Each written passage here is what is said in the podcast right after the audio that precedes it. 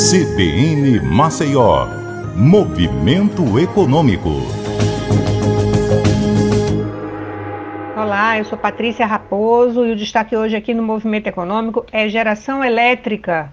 A geração elétrica distribuída, aquela que é gerada pelos próprios consumidores. Essa geração, ela praticamente dobrou nos últimos dois anos no Brasil, mesmo com a crise econômica gerada pela pandemia do coronavírus.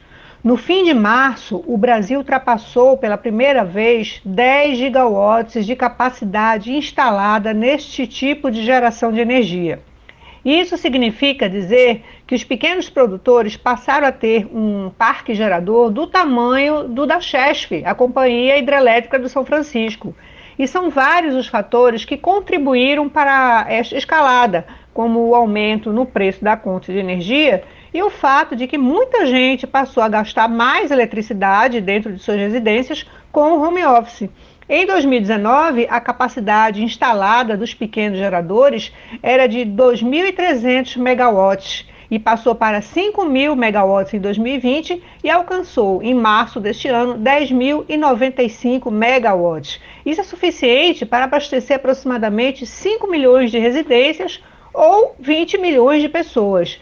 A energia solar fotovoltaica corresponde a mais de 90% de tudo que é gerado pelos pequenos produtores no Brasil.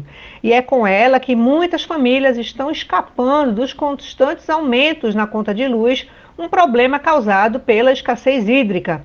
Atualmente são 922 mil unidades com micro ou mini geração distribuída instalada em todo o país.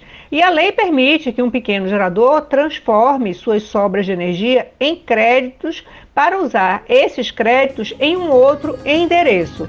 A boa notícia para quem pensa em gerar sua própria energia é que os bancos estão oferecendo linhas de financiamento muito acessíveis ao bolso. É isso, eu fico por aqui e até a próxima.